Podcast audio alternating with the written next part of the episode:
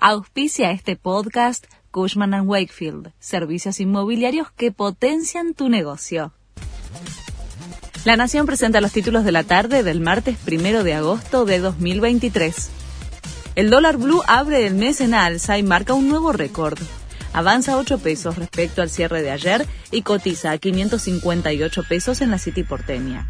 La brecha con el dólar mayorista se ubica en 102,1%, mientras que el dólar oficial suma 50 centavos y opera a 287 pesos para la venta. Vuelve a aumentar la nafta. Se trata del octavo incremento desde noviembre de 2022.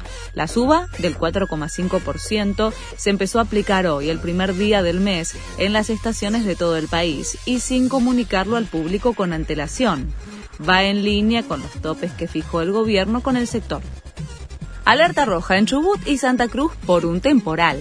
El Servicio Meteorológico Nacional emitió una alerta por ráfagas excepcionales en las zonas costeras de ambas provincias que podrían superar los 150 kilómetros por hora, aunque esta madrugada se registraron vientos de hasta 190 kilómetros por hora en la zona costera de Chubut.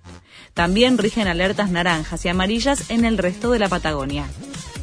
Luis Miguel llegó a la Argentina. El mexicano comienza en el país su gira internacional Tour 2023 con una serie de 10 shows en el Movistar Arena de Buenos Aires completamente agotados. Tiene previsto más de 45 conciertos en cuatro meses. El cierre será en México el 17 de diciembre. Ya están confirmados los dos primeros partidos de las eliminatorias de la selección para el Mundial 2026. El equipo va a estrenar de manera oficial su título el 8 de septiembre a las 8 de la noche en la cancha de River, cuando enfrente a Ecuador.